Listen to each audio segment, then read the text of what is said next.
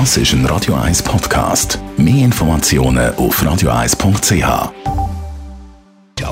Netto, das Radio 1 Wirtschaftsmagazin für Konsumentinnen und Konsumenten, wird Ihnen präsentiert von Tracker.ch, der weltweit führende Anbieter für mobile Ortungslösungen. Adrian Sutter. Die Credit Suisse hat ihren zweiten Untersuchungsbericht publiziert. Der Ex-Personalchef Peter Görke soll von einer Drittfirma also überwacht worden sein. Der Konzernchef Tijiam Tiam soll auch von dieser Überwachung nichts gewusst haben.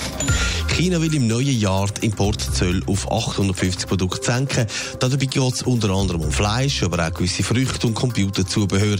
Es ist allerdings offen, ob die Maßnahme von China etwas mit dem Handelsstreit mit den USA zu tun hat. Wer über die Festtage einen Flug mit Lufthansa hat, muss aufpassen. Die Gewerkschaften vom Kabinenpersonal überlegen sich auch in den nächsten Tagen ab und zu zu streiken. Man hat sich immer noch nicht einigen im Streit mit der Airline. Noch sind aber keine grösseren Streik über die Weihnachten angekündigt. Credit Suisse hat ihren zweiten Bericht zu der Beschattungsaffäre herausgegeben. Adrian Sutter, es ist bekannt worden, dass nicht nur der Ex-Top-Banker Balkan, sondern auch der Ex-Personalchef Peter Görke beschattet worden sind.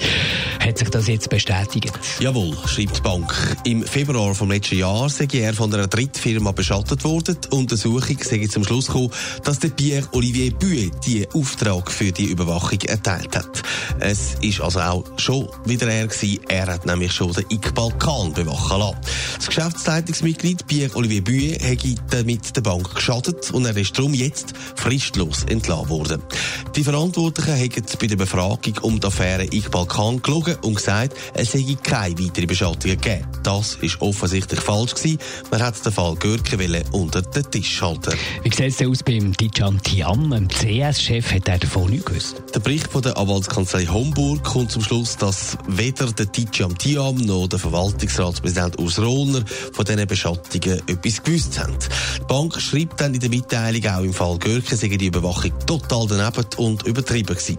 Nebenbei laufen ja noch die Ermittlungen von der Finanzmarktaufsicht FINMA und CS schreibt auch, man werde weiter eng mit ihnen zusammenarbeiten. Die Bank sei sich bewusst, dass die Überwachungsaffäre ihrem Ansehen geschadet hätte und man bedauere das. Netto, das Radio 1 Wirtschaftsmagazin für Konsumentinnen und Konsumenten, ist Ihnen präsentiert worden von Tracker.ch.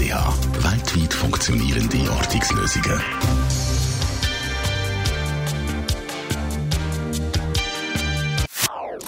Das ist ein Radio 1 Podcast. Mehr Informationen auf radio1.ch.